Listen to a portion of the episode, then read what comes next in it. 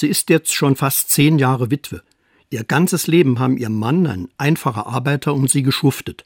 Sie war immer Hausfrau. Jetzt lebt sie von ihrer kleinen Witwenrente. Es reicht gerade so für Miete und Energiekosten. Dann wird es aber schon knapp.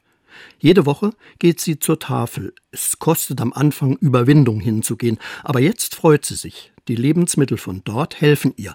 Seit sie die Unterstützung der Tafel bekommt, kann sie jede Woche zwei oder drei Euro sparen.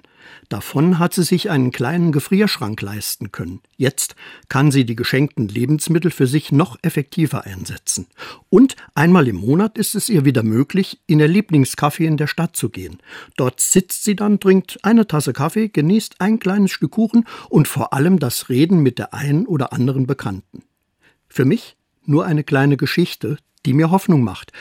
Wirklich geworden ist diese Geschichte, weil sich Woche für Woche Menschen in der Merziger Tafel einsetzen.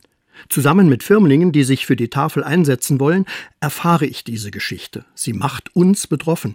Und wir bewundern die Ehrenamtler hier für ihren Einsatz. Sie stemmen über 100 Öffnungszeiten im Jahr, sortieren Lebensmittel, die sonst im Müll landen würden, organisieren dann Ausgaben für viele, die sonst nicht wüssten, wie sie ihr Leben meistern sollen. Sie schenken für diesen Einsatz ihre Zeit und werden so selbst zum Geschenk.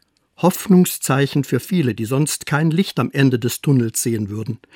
Die Firmlinge haben viele Zahlen gehört, wie viel Tonnen Lebensmittel ausgegeben werden, wie viel Stunden ehrenamtlicher Arbeit geleistet werden, aber am meisten hat sie beeindruckt, als der Leiter sagt, das strahlende Gesicht der alten Frau und ihre Freude jede Woche ist der schönste Lohn für uns.